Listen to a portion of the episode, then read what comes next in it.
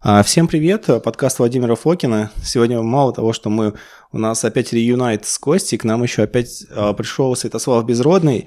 Значит, сегодня мы будем говорить про а, микробиоту. Более вот, того, это очень актуальная тема, Вов. сегодня, кто помнит, сейчас в моде паразиты. Мгм. Один год до этого все сходили с ума по кандиде. Да. Лечили, находили в ушах, в носу, в глазах, под залупой. Вот где угодно. Везде находили грибочки. И, и их страшно боялись и лечили. И не дай бог ты съешь конфетку, это значит, что у тебя все, кандидоз прямой кишки. Вообще. Так вот. Иммунохелс там, знаешь, у всех выявлял этот кандиду просто повально. Ну, да, ну... Кому э, не лень просто. На самом деле, если... Полечить, дай, дай, хлебом не корми. Шутки в сторону, у Святослава была шикарнейшая статья как раз по микробиоте. Мгм. Вот. Хотелось бы, чтобы он нам а, объяснил, вот, ну, привет, во-первых, да, так формально, как будто мы там только увиделись, Мгм. как всегда в продаче бывает. Да, здравствуйте всем. Да, то есть хотелось бы сегодня пробежаться, потому что такое микробиота, как э, микробиота взаимодействует с нормобиотой, патологической микробиотой, как они связаны, как лучше лечить. И что лучше кушать? И потом еще у нас в конце будет специальная такая вот вставочка про ХМС и секвенирование РНК, просто чтобы текущее, скажем так, информационное поле разбавить другим мнением. Мгм. Ну, поехали, Святослав, слушай, а расскажи, пожалуйста, что такое вот твой вот термин микробиота, что вообще это такое? Да, ну, значит, э, микробиота сама по себе представляет э, собой микробное, то есть грибное сообщество в человеке, которые живут грибы, значит. э, То есть, если мы говорим о микробиоте, это мы имеем в виду микроорганизмы, а микробиота это уже грибы. Но э, грибы, они намного меньше, то есть по своей своему составу, по процентному количеству, они составляют намного меньшее количество, чем микроорганизмы. Вот, соответственно, вот э, грибы, они составляют э, 0,1% всего лишь от всех э, живых существ, как бы в нас обитающих. Это вирусы, э, сами микроорганизмы непосредственно. Еще мы разделяем археи, э, ну и грибы, вот как раз эукариоты. Э, вот так вот. Мгм.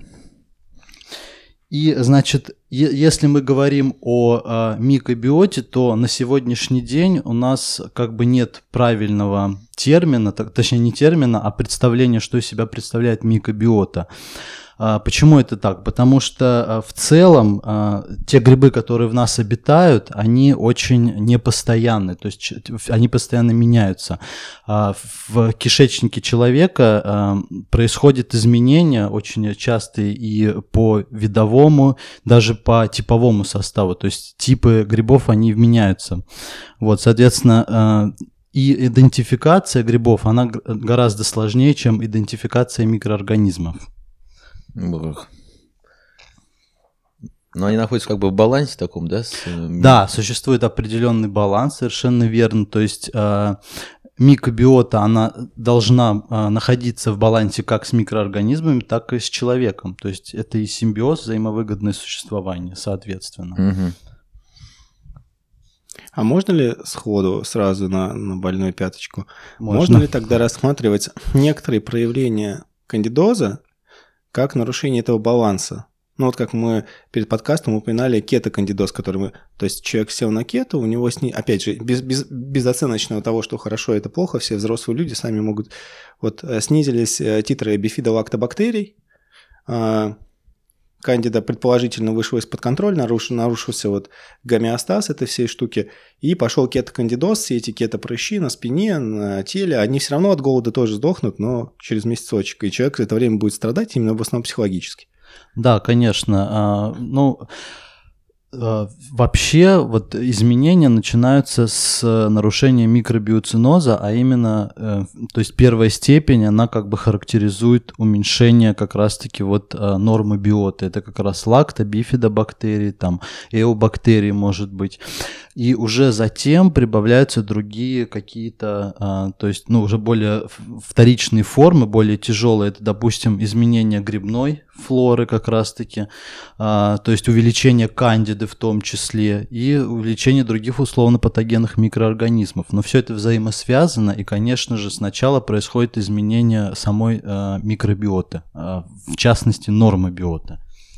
А как там клинически проявляется, вот вообще, как-то человек может заподозрить, что вот у него что-то как-то нарушилось, какие-то балансы, или может быть, просто ходить, у него там, может быть, вздутие или просто изменение как-то консистенции стула. Да, вот, э, то есть само изменение именно первичной нормы биоты иногда никак не проявляется, а вот уже э, более такая, как бы вторая стадия, она может э, проявляться вот как раз-таки и болями в животе, и изменением стула, то есть это и понос там и так далее, вот. А именно вот когда норма биота изменяется, это может и никак не проявляться. Угу. Вот как. А как мы диагностируем? Соответственно, по ХМС, да, вот это все дело? Да, это либо посев кала, но это сейчас э, боль, э, как бы не боль, Больная а... тема такая, да. по-моему. Посев кала это экстренно просто... прям вот его клинической практике сейчас э, он же входит у нас в МКБ, вот, и э, как, ну, не в МКБ, а как основная это диагностика. Угу. А ХМС, соответственно, не входит как основная диагностика. И, э, но ХМС идентифицирует, то есть хроматомасс-спектрометрический у нас метод анализа, по Осипову Георгию Андреевичу, он у нас идентифицирует гораздо больше количеств микроорганизмов, нежели а, посев кала. Посев кала это 10-15 там родов видов он угу. включает, максимум 15 там, вот. А э, ХМС там до 70 микроорганизмов, то есть родов и видов. И еще Очень там много. есть три вируса. Эпштейн-Бар, цитомегаловирус, герпес-вирус. Ну и грибы, соответственно, в, хм... ну, в посеве тоже есть грибы, но в ХМС там и микромицеты входят, и в том числе и кандида. Вот. Надо всем бежать сдавать срочно, да? У кого есть проблема обязательно, это несомненно. О, да, там э, я тоже много видел этих анализов и не понимал, что это за исследование такое. Но потом все, кто как хочет, начинает все это лечить, кто во что гораст. Кто там назначает эти как его, сахаромицеты, кто-то назначает. Сахаромицис буларди, да, да это вот кто, основные. Кто там, кто во что гораст, в общем. Это э, сейчас Еще не мы факт, имеем что, в виду... по -по получится, потому да, что протоколы, это... протоколы, протоколы, да, ага. потому что надо их смотреть, надо длительно, мне кажется, оценивать. Вот сделали, пролечились, потом время прошло, допустим, какое-то, и уже посмотреть, как бы, как там у него все без уже всяких интервенций сформировалось. Да, совершенно верно. А то на фоне еще... приема всяких веществ, ну, может быть, кажется, Правильно, все хорошо. Да. А потом все бросил, должно еще, допустим, там 2-3 недельки пройти, и он уже должен уже Естественно, повторно. если наз... вообще э, назначать э, что-либо пальцем в небо, это, ну, это очень опасно. И э, при назначении даже тех же сахаромицетов или других пробиотических каких-то штаммов микроорганизмов необходимо э, проводить анализ первичный обязательно, то есть чтобы выявить, какие присутствуют там рода, виды микроорганизмов, необходимо проводить правильную терапию предварительно, а потом уже делать соответствующие назначения, потому что некоторые штаммы, они могут э, спровоцировать рост других э, микроорганизмов, которые будут присутствовать в нашей микробиоте, вот, которые нам не нужны, к примеру, вот, а у, у нас их может быть избыток, соответственно, да, и поэтому это все нужно делать с, с большой как бы осторожностью исходя из анализа предварительного. А если, ну, раз мы уж в эту шагнули в эту, скажем, Нырнули, от, открыли ящик да. пан Пандоры Нырнули. кандидозной. Да, хочется... Слушай, а Мне кажется, уже все...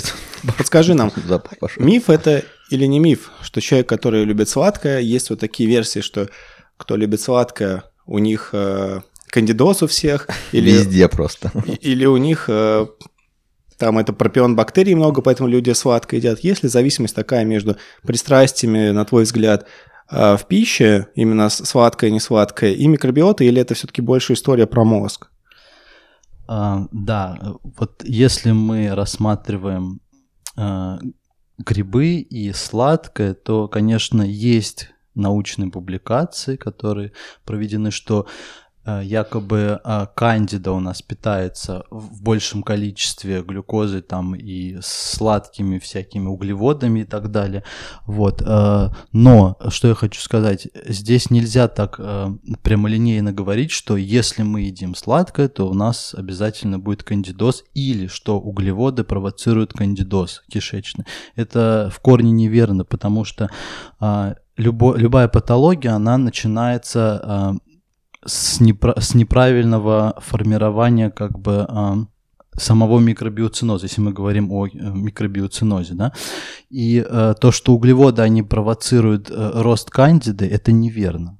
Кандида питается не только углеводами. Кандида будет питаться, если ей ограничить углеводы, она будет питаться другими ресурсами, например, белком. Кандида, она может расти на белке, то есть она питается аминокислотами. Мгм. Вот, соответственно, еще очень важный такой момент, что у нас э, кандида переходит из дрожжевой формы в гефальную, и как раз-таки гефальная она является патогенной для организма. То есть дрожжевая форма кандида, она не патогенна, и кандида, она у нас является представителем Условно нашего... патогенного. Э, да, она является э, представителем нашего микробиоциноза с рождения. Она заселяет желудочно-кишечный тракт ребенка с рождения через родовые пути матери. Вот. Святослав, а скажи еще такой вопрос. Вот хронически рецидивирующий э, кандидоз э, влагалища у женщины, прям очень такая актуальная проблема. А, Многие говорят то, что проблема в кишечнике. И назначают тоже всякую санацию кишечника. Это вообще резонно или нет? Да, э, я считаю, что резонно, потому что а, микробиоцинозы связаны между собой. И Вот я думаю, как когда- они связаны-то? Они что-то там как мигрируют или как-то вот... Да, происходит, э, то есть бывает миграция, совершенно верно. А, вот, Через но- свищ. Внутренний. А, Не знаю, через ВИЧ, не через ВИЧ, но а, то есть метаболиты по-любому есть какие-то, то есть какие-то выделяются метаболиты, через кровь это все проходит, попадает, и, соответственно, одни метаболиты могут продуцировать рост микроорганизмов, одних там, соответственно, патогенных, условно патогенных. Вот, поэтому а, если мы ведем, а, то есть лечение кандидоза влагалища, то, соответственно, нужно и смотреть, и исправлять кандидоз, кишеч... э, кандидоз кишечника, если он есть, да, или, Ну, или нарушенный микробиоциноз. сейчас темы э, лечения, когда мы перейдем к освещению всяких препаратов от, от э, кандидоза. Их так много, такие все разные. Прям интересно. Ну, на самом деле, даже есть линейки у фармацевтических компаний, я не буду упоминать. Давай А, поменяем. Так, пожалуйста, пимофуцин, он есть в трех формах. У Лео Фарма раньше Астеллос Да, принадлежал. да, да. Вот, вот, вот довольно-таки такая интересная тематика. Вот. Но опять же, а, не все антимикотики, они ну, системные. Вот он не всасывается, пимофуцин, насколько я знаю. Да, он, а, грубо говоря, все, что не системное, какой-нибудь азолаин у Игиса, да, а, то есть они все местные, то есть либо крем, либо свечка вагинальная. Да. А если он системный, как э, флуконазол, не знаю, рунгал, они пероральные, потому что он попадет через портальную циркуляцию, через печень, кровоток и далее, Да. собственно. Может быть, комбинировать тоже неплохо. Я думаю, зависит от степени ну, липофильности и размера. Вот. И дозу два раза увеличенная. Ну, еще я знаю, как лечат кандидоз. Это так э, просто йогурт. Причем йогурт поверхностно наносится, да. Э, И это очень, то есть, ну, натуральный, соответственно, где содержится лактобифидобактерии, вот, который, соответственно, э, то есть поверхностно наносится и Да, э, кандидоз. Пятиклассник нас, значит, с Костей говорит, не шути про йогурт для влагалища. Но лишь бы работало. Да, лишь бы помогал и было продуктивное лечение, соответственно. Не все йогурты одинаково полезны, правда? Совершенно верно. Тут еще зависит, наверное, от прикорма мужчины. Должен же быть органик. Кому сейчас нужен уже USDA органик? На экологически чистых продуктах выращен, а то какой там йогурт будет? Ну, а, на самом деле, а, давай уже тогда, может быть, а, мы уже так прошли этот по кандидоз, значит, зависимость сладким есть, но это как бы э, нельзя так топорно Да, не прямолинейно. Да, соответственно, есть связь, но А, То есть, если у тебя уже обнаружен, если у человека уже обнаружен кандидоз, то, естественно, ограничение углеводов, оно внесет свои положительные коррективы. То есть, э, почему рекомендуется ограничивать углеводы, чтобы этот э, рост кандиды немножко э, притупить, да, чтобы уменьшить рост кандиды. Она больше всего, а, конечно же, она любит э, углеводы, как и любые другие микроорганизмы, которые в нас обитают. Норма биота вся, она точно так же углевод, любитель углевода Ну, тоже. это Она Как все живое. Да, соответственно, лактобифидобактерии наши, эобактерии и пропион бактерии, они все точно так же э, любят углеводы и растут они в основном на, на углеводах, используют э, в качестве метаболизма э, энергетического глюкозу, соответственно, и кандида в том числе. Но, что я хочу сказать, вот, допустим, э, если мы, э, у нас есть э, патология уже, да, то есть кандидоз, мы ограничиваем углеводы, то, к примеру, э, мы должны ограничить и белки, потому что по литературным данным, например, э, кандида у нас приобретает как раз островки патогенности, э, то есть переходит из дрожжевой формы в гефальную, когда у нас преобладают аминокислоты в среде. Ну, да. тогда как раз получается кетогенной диетой и нужно лечить, потому что там Да, ограничения как по белкам, верно. Так по и, и по углеводам. Да, поэтому она используется при лечении кандидоза и, э, я хочу сказать, эффективно справляется с, с этой патологией. Но тогда, получается, может быть, его одного недостаточно. Наверное, еще нужно заниматься параллельно всем микробиоцинозом, чтобы... Обязательно, да. То есть после этого необходимо а, определенное восстановление микро- микробного сообщества. И а, перед этим необходимо правильно провести антибиотикотерапию а, в соответствии с анализами на микробиоциноз. Вот. И уже потом это все дополнять там кетогенной диетой. Ну и, как я сказал, после этого восстановление. Да, а вот если уж тогда переходить к самому интересному, к лечению, интересно твое мнение, первое, ну, по поводу различных БАДов, в том числе ахербовских, там, кандидазы, много этих разных вещей есть, которые якобы, ну, они в основном на стенку. Колорекс еще там используется. Да, то есть все, что типа действует на стенку, соответственно, грибков, а, скорее всего, ну, чисто я в логике. А второе, ну, традиционно наши фармацевтические препараты, как бы как э, Понятно, там человеку нужно обратиться к врачу, к специалисту, но, в принципе, твое вот мнение к этому, потому что и у того, и у того есть минусы. Антимикотики все с серьезными побочками, а все, что, ну, грубо говоря, действует на клеточную стену, оно может также ну, на муцин, муциновые клетки, муцингенерящие клетки Совершенно действовать. верно, да.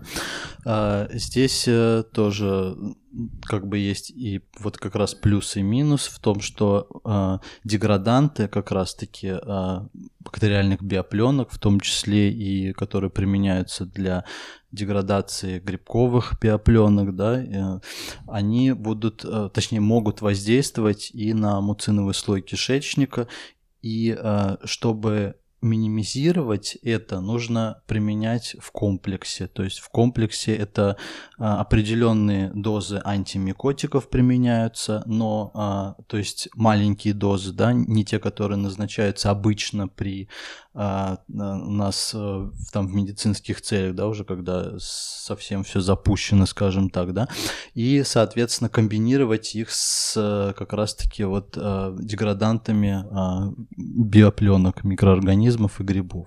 Мгм. И в комплексе уже это будет э, воздействовать более мягко и более правильно. А можешь привести примеры деградантов? Это именно которые против грибков, потому что я, у меня с бактериальной стенкой я понимаю, что там Там есть какая-то такая бактерия, ну, типа французская какая-то, которая делает дырки в сырах. Знаешь, еще добавляет ее.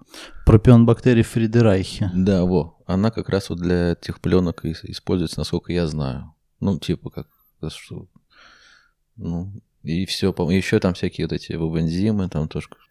Ну, конкретно я не могу сказать, именно вот сами препараты я назвать не могу, к сожалению, вот, но э, вот как Костя сказал правильно, то есть это используются микроорганизмы, да, но именно есть еще деграданты химического плана, да, но это надо смотреть уже. Здесь я названий конкретных я не помню, к А, сожалению. Не страшно.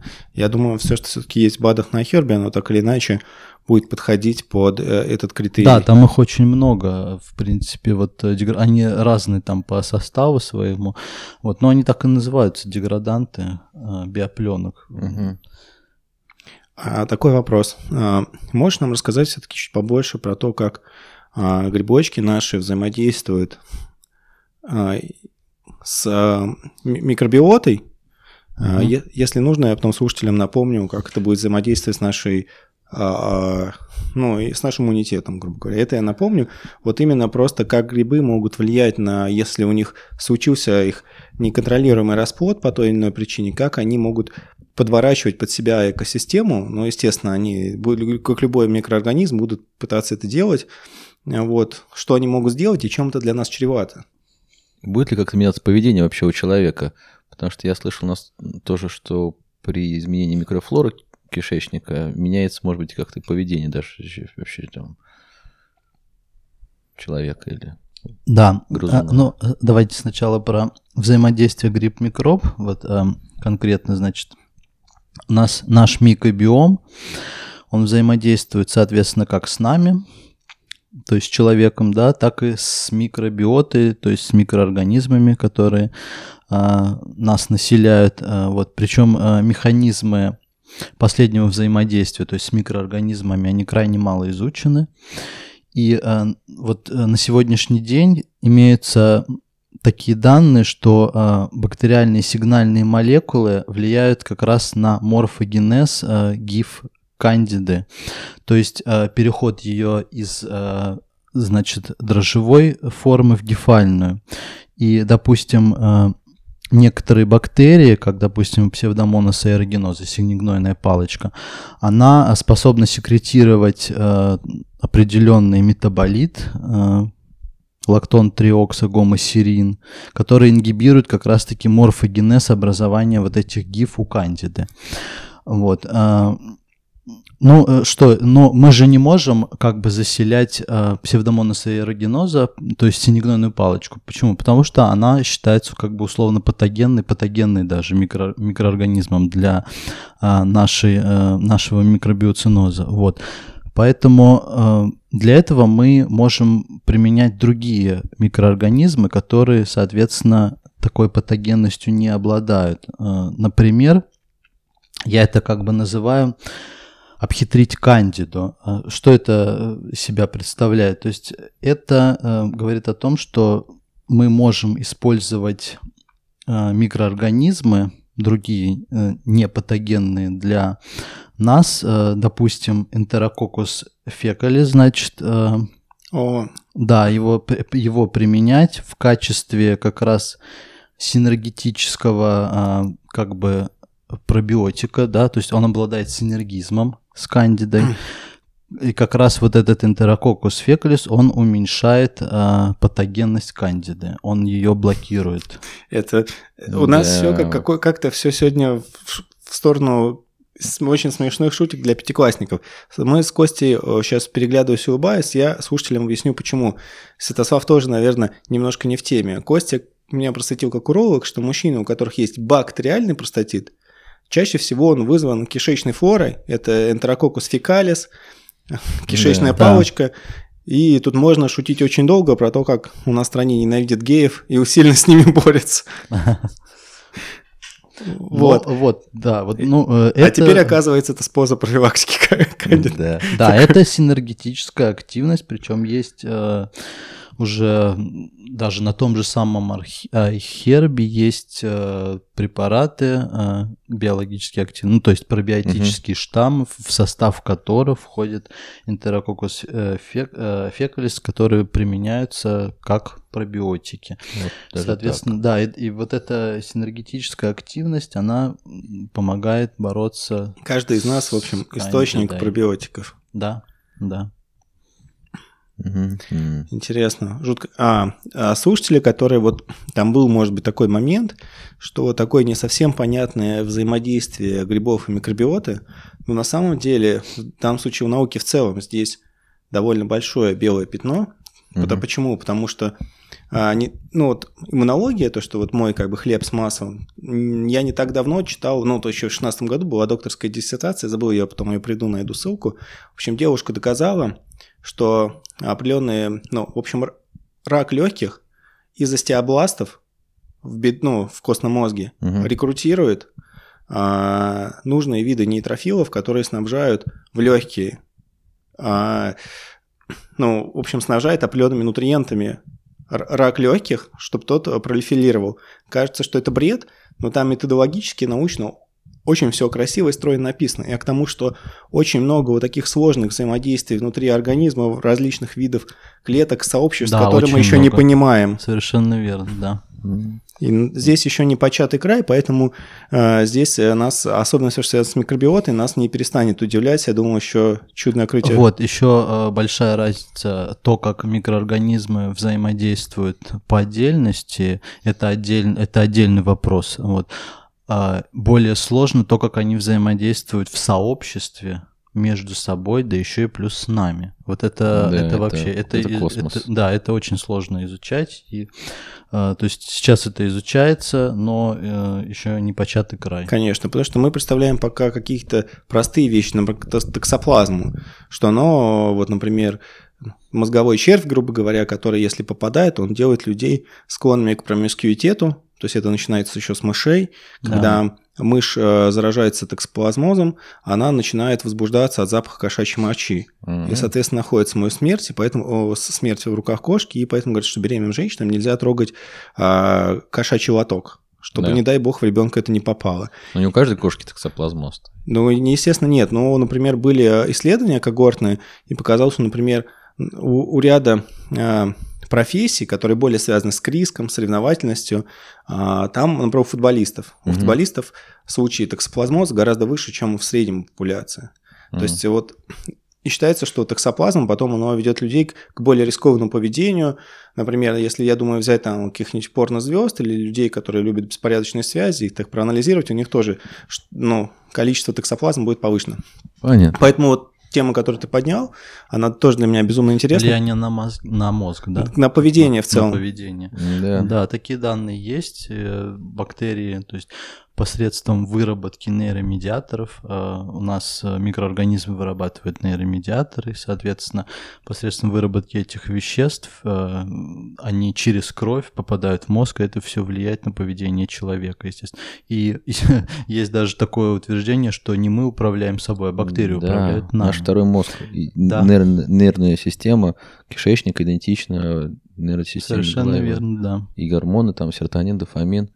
Даже там диагностируют какие-то болезни начальные именно по биопсии желудочно-кишечного тракта. Там как-то я слышал, даже такой есть тенденция. В общем, В общем, страшно жить. Страшно жить, не говори. Потому что все, все очень интересно. Да, И, и что с этим делать, и куда бежать? совершенно неизведанные 3 килограмма. Да, 3 килограмма мы носим. Правильно, 3 килограмма, да. Но в таком... три- как вот может быть 3 килограмма? Три пакета молока таких, условно говоря. И там еще сколько там. Да, Если бы это было просто три чего, да. пакета жидкости, А это чистые бактерии. а там миллиарды жильцов. Просто и их сумма больше, чем наших клеток в организме. Ну, Так что что с ними надо как-то дружить. Но наши клетки, у них есть э, электростанции, митохондрии, и они как бы Мгм. более современная машина. Конечно. А может быть, бактерии это бывшие митохондрии?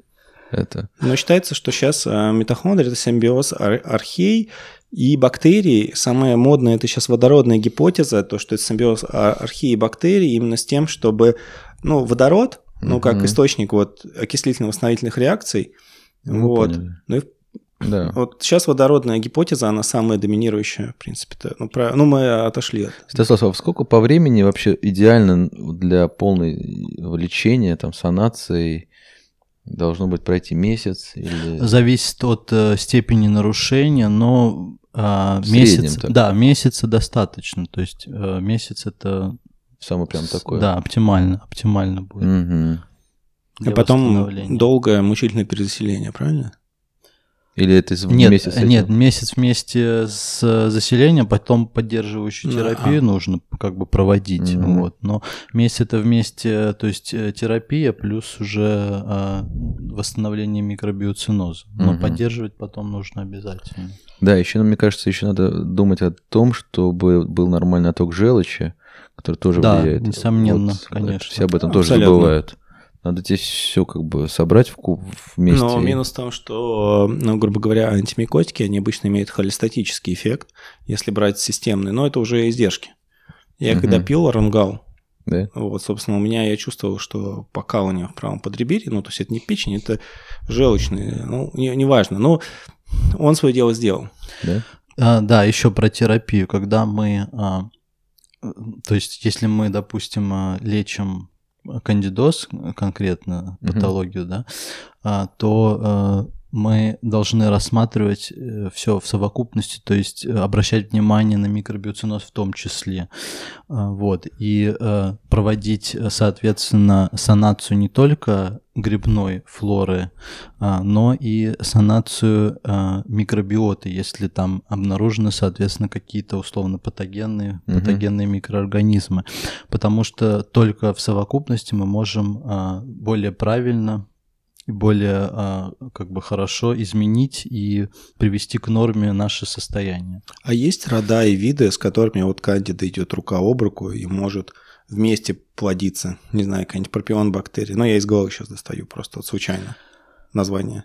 А, Есть, то есть есть такие, да, то есть бактерии, допустим, кандида хорошо вместе со стафилококком, она очень э, вместе любит, как бы они поддерживают друг друга, да, вот, потом, а, Кстати, подтверждаю, вспомнил одного своего друга, у которого, что, ну, чуть что он расслабится, у него баланопастит вылезает на одном Мгм. месте, и у него была проблема со стафилококком. да, то есть э, и некоторые микроорганизмы, там а, ста- стафилококк в частности, да, они, то есть э, взаимовыгодным то есть поддерживающим друг друга, да, обладают таким действием, вот, Мгм. поэтому такие микроорганизмы есть, несомненно. А есть и которые угнетают, вот, допустим, как э, Enterococcus fecalis, да, он Мгм. будет угнетать. А он, э, вот фекальный энтерококк, он все-таки толстой кишке должен жить или все-таки в тонкую его нужно? Ну, а, значит, э, больш- большинство, то есть больше, конечно, в толстом, э, в толстой кишке, поэтому в тонкой тоже есть, но большинство, более большое количество его, конечно, в толстом кишечнике есть его, в принципе, находится. А его как тогда? Его можно, может быть, и, ну, ректально заселять? Или Нет, нет, ну пробиотики а, обычно. пробиотики? Да, Все-таки он в через, э, тонкую должен попасть. Нет, он до толстой он тоже дойдет. Ну, Там же понятно. специальные капсулы, да. То есть через тонкую дойдет до толстой кишки. Интересно, очень интересно. Так, ну погодите, что мы про грибочкам? Так, диагностика, вот условно говоря, а, диагностика иммунохелс, э, просто ремарка, это не особо, мне кажется, стоит на это обращать внимание и слишком акцентироваться, и тем более использовать как э, метод, не метод, а как критерий лечения Но иммунохелс это... Им- здесь- иммуноглобулина там, ну, А, всё. ну да, это... Это как чувстви... то, что они называют э, гиперчувствительность к еде, давайте не будем, просто это такая иммунология. Сейчас мы уйдем Отдельно, да. IgG. Ну да. Ну там, канди- ну, там кандида, антитела к кандиде, понимаешь, они дают еще. Антитела будут в любом случае. В любом случае. Конечно. А на их титр смотреть, мне кажется, ориентироваться не особо Нет, стоит. нет, потому что я еще раз как бы повторяю, что кандида, она является нормальным представителем нашего микробиоциноза. Мгм. Одно дело, когда ее слишком много, да, это уже патологический процесс. Но в норме она должна присутствовать, и она присутствует у всех, принципе. И это, это, это считается нормой. А есть ли данные какие-нибудь научные, что положительного грибочки у нас делают? А, Положительно они а, как раз-таки влияют на иммунную систему, то есть они каким-то образом сдерживают иммунную систему, а, чтобы не было как раз-таки а, В общем, способствует А- иммунной толерантности. да, иммунной толерантности и, соответственно, э, сдерживают иммунную систему, чтобы не было различных а, аллергических проявлений. И а, атак иммунной системы, потому что такое очень часто бывает, что сейчас аутоиммунные заболевания, mm-hmm. вот как раз-таки грибы, они а, от аутоиммунки, то есть они способствуют вот тому, что они сдерживают иммунитет. В общем, в общем иммунитет стреляет по ним, и ему не нужно, он свои мышцы размял, ему mm-hmm. не нужно куда попало бить. Да, грибы, несомненно, нужны. Это как бы одна из основных. Да, это представление, мне кажется, у всех, что, что грибы это как бы зло самое главное. И... Ну, это Нет, вот следующее это зло после паразита. Да. То есть есть фашисты, это... паразиты, и потом кандида. Так. А, ну, а можно сказать, значит, э, некоторые выводы по, гри... по грибам вообще в целом и по микробиоте, да, а, то, что э, грибы, конечно же, не пожирают нас изнутри, как считают некоторые горе-диетологи, горе-иммунологи. Вот, их предназначение функции гораздо шире. Вот э, как раз таки взаимосвязь с иммунитетом. Угу. Вот, а грибы и их споры, они присутствуют везде. То есть в воздухе, в почве, в воде, э, внутри нас и как отреагирует на присутствие грибов тот или иной организм, то есть э, человек, да, мы с вами, это зависит непосредственно от нашей иммунной системы. Вот, и микробиоциноза нашего. Э, кандида питается не только углеводами и сахарами, как считают э, некоторые специалисты, но также и аминокислотами, то есть белком, как я уже говорил, mm. да, и как раз-таки островки патогенности она приобретает за счет увеличения аминокислот в питательной среде. Вот, а, значит, э, нельзя утверждать, что высокоуглеводное питание кормит кандиду, потому что а, в нашем микробном сообществе существует огромное количество других микроорганизмов, да. Причем большинство из них это нормы биоты, эобактерии, бифидобактерии, лактобациллы, которые также а, питаются углеводами и являются глюкозометаболическим, глюкозометаболическим путем обладают, соответственно. Вот, а, поэтому это утверждение неверно. Угу. И еще э, важный момент про значит, э, деграданты. В настоящее время используются протоколы, в которые входят различные биологически активные добавки, с деградантами а, микробных биопленок, э, и, соответственно, эти деграданты, они взаимодействуют не только на биопленки микроорганизмов, но и на муциновый слой кишечника, поэтому их нужно применять э, с большой осторожностью. Да, они, как правило, не очень-то изучены, по идее. Да, совершенно верно. Ну что, на самом деле меня зудит вообще немножко другая тема. С кандидами понятно. А, есть э, такой сейчас холивар идет в интернетах. Есть врачи, которые обожают а, ХМС по Осипову. И есть люди, в основном с подачи Атласа, которых просто обучили в рамках там фармацевтических там а, таких обучений, которые предпочитают секвенирование микробиота. Есть вот эти два условных лагеря. Я могу сказать, что, ну, например, у меня была идея, которая там обсуждалась с Святославом, что есть у нас, допустим, такое заболевание, vitiligo, когда иммунная система начинает атаковать э, пигментные э, клетки. И была идея посмотреть на это через кишечник и какие, в общем, э, э, собственно, э, рода и виды бактерий и вообще микроорганизмов могут драйвить э, TH1 часть иммунной системы э, просанировать это и посмотреть. И, в общем, наши пилотные несколько случаев оказали, оказались так, что это крайне положительно. Потом вот, это, вот эта связь, логическая, гипотетическая, пока на, на начальном этапе, так о серьезных выводов говорить рано, пока, по крайней мере, показалась она очень интересной, дала очень хорошие результаты.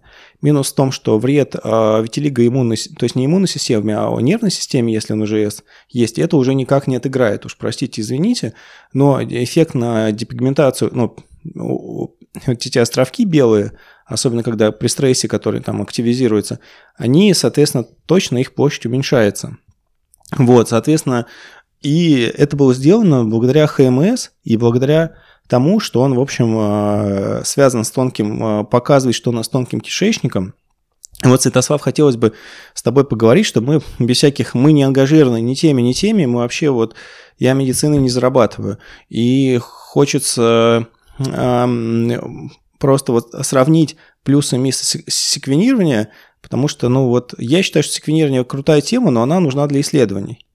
Именно потому, что дальше вопрос, э, можно секвенировать совершенно небольшую часть микробиоты, и только по тем праймерам, которые есть. Дальше этот выбор э, должен быть экстраполироваться на все, и это только кал, то есть это не тонкий кишечник, и как бы вот мне кажется, на этом уже клиники никакой нет. Но хотелось бы у тебя слышать твое мнение, оно будет более глубоким и более, скажем так, содержательным. Про... Да. И еще хотелось бы, чтобы ты в двух словах рассказал людям все-таки, что ХМС, он вообще э, измеряет, и э, сразу еще прокомментируем относительно того, что там может и не может проникать в кровь, потому что тут много, много, много странных вещей тоже. Да, а, значит, все, все верно ты а, озвучил э, в том, в том смысле, что значит, э, метод э, секвенирования 16 СРНК, да, метагеномное секвенирование, оно э, очень э, хорошо для научных целей, то есть для изучения микробных сообществ, применяется в, в широком э, диапазоне сейчас и везде основные, то есть э, все научные э, там проекты, площадки и в Европе, там они э, и в, в Америке тоже, соответственно, они все работают, э, то есть этим методом. Почему? Потому что оно выявляет огромное количество микроорганизмов, то есть все, что есть, оно этот метод он все увидит. Но в клинической практике этот метод очень плохо э, применим. Почему? Потому что он не показывает э, разницы, то есть э, у него нет определения нормы. У этого метода э, не существует нормы понятия, э, потому что допустим, э, вот если мы берем ХМС, хроматомасс спектрометрический анализ э, микроорганизмов, то э, мы можем с точностью посмотреть норму, да, норм, какая норма у нас по микробиоте, и мы можем, то есть, отличить ее от патологического состояния. Это все прописано в методе. Здесь же такого нет, то есть измерение, оно покажет нам результат, да, но э, норма это или это патология, э, к сожалению, метод этот не выявит. Вот это один из больших э, минусов, потому что в клинической практике этот э, метод не, не применим.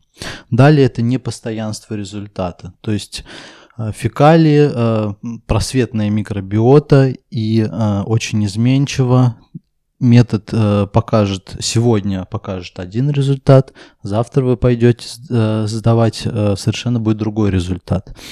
Вот. Далее, э, что еще по 16 СРНК метагеномному секвенированию? Вот э, наличие у некоторых бактерий одного рода нескольких оперонов, то есть это участков, да, э, генных, соответственно, генные копии, они не могут быть пересчитаны ну да, в у... количественный показатель для микроорганизмов. У бактерий же есть горизонтальная передача генов. Это да, это еще один минус тоже. Вот мало того, что опероны, да, э, это второй минус, да, то есть горизонтальный перенос генов, это дает очень большую ошибку в результатах. Потом для подсчета численности используются э, различные как раз гены мишени, специфичность праймеров используется разное число копий в геноме. Это все искажает результат.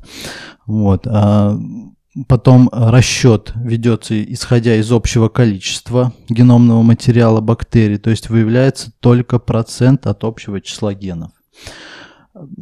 Нет э, четкого представления количества бактериальных сообществ и микробов, то есть э, мы не можем определить э, четкое количество того или иного вида микроорганизмов. Все-таки, получается, сквинирование это кал, правильно? Да, исследуется кал. Это просветная микробиота, только просветная, потому что если мы хотим исследовать, э, соответственно, пристеночную, это мы должны делать биопсию. А биопсия – это инвазивный метод. Да. А биопсия вообще делается иногда? Делается при гастроскопии, при колоноскопии. А, да, да. И уже при биопсии и- можно Я имею в виду не выявить. там не для использования, там онкологии какой-нибудь, а именно для микробиоты. Кусочек так. Можно, но это инвазивные, а инвазивные, инвазивные методы, они не приветствуются, тем более сейчас в нашей как бы медицине развивающейся, да, инвазивные, от инвазивных методов э, нужно уходить, вот Костя подтвердит, как клинический Конечно, специалист. всегда всех, все клиницисты уходили от любых инвазий. Да, ну поэтому, соответственно, это очень так Самая нехорошо, интересная скажем тема осталась. Это И- что делать обычным слушателям. Нет, а, стой, ХМС п- погоди, ещё. да, еще ХМС, М. потому что реально про ХМС, ну, просто хочется вот от Святослава, как специалиста, услышать, что измеряет этот метод, Мгм. как, ну, Но вот как раз ХМС это неинвазивный метод, он позволяет нам выявить а, микроорганизмы, которые находятся в пристеночном слое а, тонкого кишечника по крови. То есть мы определяем а, по крови микроорганизмы, которые находятся в пристеночном слое а, тонкой кишки. а что мы там в крови ищем у них? Мы в крови смотрим, а, значит, э, маркерные вещества, они так называются, маркеры, либо метаболиты бактерий, да, но в большинстве это, э, это маркеры, это компоненты э, клеточной стенки, липиды, липидные компоненты клеточной стенки микроорганизмов, то есть они к нам попадают в кровь из э, как раз э, тонкого кишечника, где обитают микробы. Да, я хотел бы просто прокомментировать для слушателей. А, Есть такие какие-то вещи, что там жировые кислоты не могут пересекать чего-то там, какие-то барьеры. Это все, в общем, а, есть три параметра, которые определяют фармакологически пересечение чего угодно, любых барьеров в организме. Это размер молекулы, чем меньше она дальтон, тем проще ей распространиться. Это ее липофильность, если она липофильная, и, в общем-то, пофиг, она куда угодно проникнет. И поляризованно, не поляризованно. Если молекула маленькая, не поляризованная, липофильная, какими лекарства стараются делать, особенно которым нужно в мозг попасть, а этот метаболит или это там кислота жировая, или этот липид без проблем проникнет куда угодно. Это просто фармакология, ведение, и очень странно, что иногда эти вопросы, честно говоря, поднимаются. Просто это настолько базовая фармакология, насколько вообще может быть. То есть это вот фармакодинамика уровня первого, первого урока, вот практически. Да, совершенно верно. Вот э, есть э, множество статей по теме как раз э, хроматомасс спектрометрического анализа, именно по э, методу и по идентификации, то есть микробной идентификации по как раз липидным компонентам. И существует такое понятие, выдвинутое профессором Белобородовой, э, соответственно, и Осиповым, да, то, что э, существует гомеостаз микробных малых молекул. Он так и называется, гомеостаз микробных малых молекул. Почему малых? Потому что, несомненно, эти молекулы, они э, липидные молекулы, да, э, вещества, они преодолевают вот э, эти барьеры, как э, сказал Владимир. Да. А что вот пользователь, обычный человек, если он интересован, а, грубо по секвенированию, сейчас есть много врачей, курсы какие-то делают, то есть это можно изучить. Здесь как бы на самом деле, ну, я просто с- навскидку знаю нескольких врачей с курсами и русских, и английских. А что можно почитать по ХМС? Я знаю одну только организацию, у которых есть врачебные курсы по ХМС по Осипову. У Юнипрофа есть они, судя по всему. Ну, Вот. Конечно. А Есть э, публикации, статьи, э, в основном это статьи Георгия Андреевича Осипова по теме хроматомасс спектрометрии, то есть э, ну, он как основной разработчик этой методики. Вот, соответственно, ну, то есть найти в интернете и почитать литературу Где можно. вот на сайте e-library, на Помеде, где вот, ну, вот если мы вот совсем, чтобы человек мог просто взять так за нос. А, Конкретно на каком сайте не знаю, но я знаю, что Интерлаб занимался, А. то есть разработкой вместе с э, как раз э, профессором Осиповым этим, а, то есть этой методикой, да, А, скорее всего а, в Интерлабе есть публикации, там где-то на их странице можно найти, да, А, с, с этим методом, вот. поэтому, наверное, там можно было бы посмотреть. А еще такой вопрос, я слышу иногда обсуждения в врачебных сообществах, что в каких-то местах ХМС не настоящий, но из серии там какие-то э, нормы не те, мог бы ты это рассказать, я, в этом ничего не знаю. То есть где сдавать лучше всего? Ну, а значит, ХМС э, сейчас одно из самых таких продвинутых, э, это, наверное, ДНКом сейчас занимается, да, то есть широко ХМС. Так они же, наверное, не сами, они тоже... Нет, нет, да, они как бы делают через непосредственно они скорее всего, относят в лабораторию а, Осипова, да, то есть, ну, не, не самого Осипова, а просто Георгий Андреевич там как бы работает в этой лаборатории, вот, но а, есть лаборатория, которая делает этот анализ, вот, а уже как бы, они, то есть они являются посредниками, да, вот, но а, они достоверны, то есть э, отбирают кровь, да, и, э, соответственно, биоматериал несут уже в лабораторию, поставляют, да, и там делается этот анализ. То есть э, вот только так. А, хорошо. Напрямую эта лаборатория не работает. Да, раньше работала, но после парочки сумасшедших пациентов эта тема прикрылась. Да. Раньше был случай. А, ну, в общем, надо просто смотреть, наверное, получается, на искать лабораторию Осипова, искать аффилированные какие-то с ним официальные да, но еще что я хочу сказать, есть же центр дисбиоза в Санкт-Петербурге, вот, э, они тоже прекрасно работают с этим методом, они занимаются этим методом, э, там у них немного другая специфика по, то есть у них немного разные э, результаты. Почему? Потому что там у них своя норма, определены свои там разделения своего микроорганизма по группам сделаны, там транзиторы микроорганизмы, вот, э, эти, э, которые встречаются в норме более 50%, то есть такое разделение. Вот, соответственно, и нормы определены ну, немного то есть, другие. А, ничего критичного, что в том или ином месте? Нет, нет, нет. Во, это самое главное. Абсолютно, да. Это нормально все. У меня сейчас был какой-то важный вопрос, mm. как раз я его забыл. взял и забыл. Ну, значит, неважный. Ты, ты меня своими сигналами сбил. Как лечить будем все это добро? Да. Или это информация Почему? передается из уст в уста, из уст в уста от ученика, э, так, от учителя к ученику. Ученику, да. Пишите Святославу. Спустя, спустя, пять лет, спустя пять лет ну, обучения и, и послушания. Значит, первое, ну, что бы я рекомендовал, да, самое первое, это, конечно же, а, Белкочаная след... капуста. Нет. Следить за своим состоянием, прислушиваться к своему организму, это первое. Второе, это идти сдавать анализ, если что-то не так. Э, сдается анализ, да, да. И уже на основании анализа подбирается соответствующая терапия, то есть терапия включает э, и применение в некоторых случаях антибиотиков, в некоторых случаях антибиотики плюс э, антимикотические препараты, да, вот. В некоторых случаях э, можно обойтись и без антибиотикотерапии, то есть применением различных масел, там и биологически активных добавок, да, угу. э, вот, поэтому, соответственно, все на основании анализа. Угу. Вот как. А я думаю, ХМС ведь могут смотреть что угодно и не только кровь. Да, там. Фекалии, да, можно смотреть. А хорошие базы, вот смотри, я видел по горлу, по там износы, из, из чего угодно, из спермы, из мочи, из... Да, и, и экуляты смотрятся, и различные содержимые там, но самая, то есть самая такая э, хорошая база, это, соответственно, по крови, потому угу. что больше всего, конечно же, это по крови и микробиоциноз э, тонкого кишечника.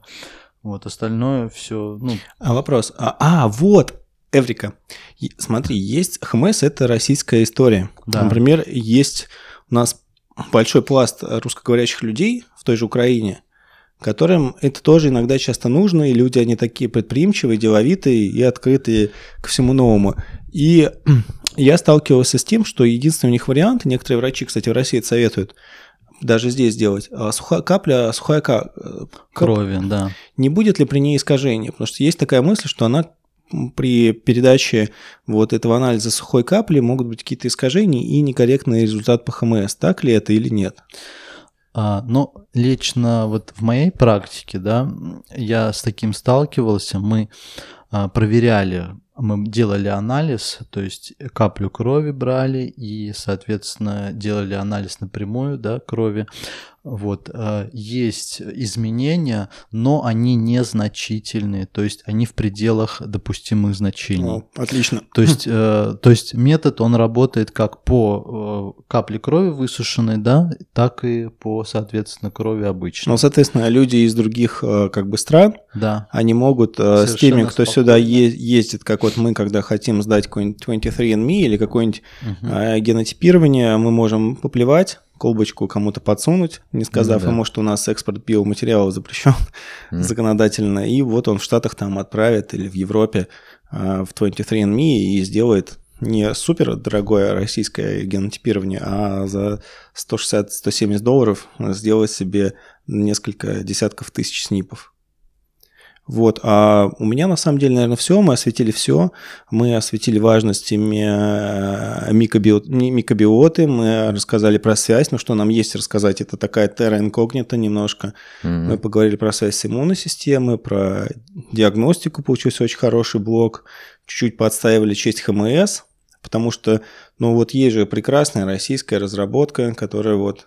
Просто мы русские люди, мы смекалистые, но не занимаемся так красиво самопиаром, как Совершенно это делают верно. на Западе. Да, главное, что э, метод работает клинически, и он выявляет как раз-таки те вот э, микроорганизмы, да, которые могут нести вред, да, и могут нести и пользу, да. И угу. все это работает, и я считаю, в клинической практике это очень важно, это самое главное. Ну да, с клиникой ХМС, то, что я видел, бьется идеально. Секвенирование, ну, я, я как бы не встречал таких кейсов в принципе, что было какое-то заболевание, где можно было его применить, кроме конкретных, допустим, уже чисто таких лабораторных исследований, когда кто-то докторскую защищает. Да. Ну, все нормально. Святослав, тебе огромное спасибо. Каждый раз, когда тебе есть что сказать или хочешь, всегда к нам приходи чтобы наша какая-то группа людей услышала. Ты у нас, получается, главный эксперт по микробиоте. Мы тут не очень мало что отрывочно знаем.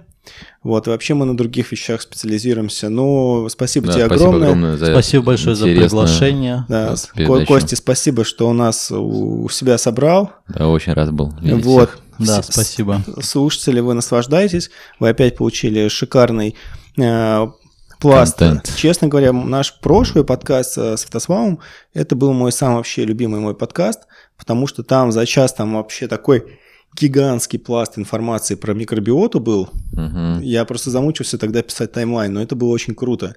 Сейчас, получается, у нас узкая тема, поэтому, может быть, не, не, не такой там, не 84 тома Ленина мы коротко пересказали, но 54. Ну, да. Но все равно это очень важная информация, и такая она злободневная.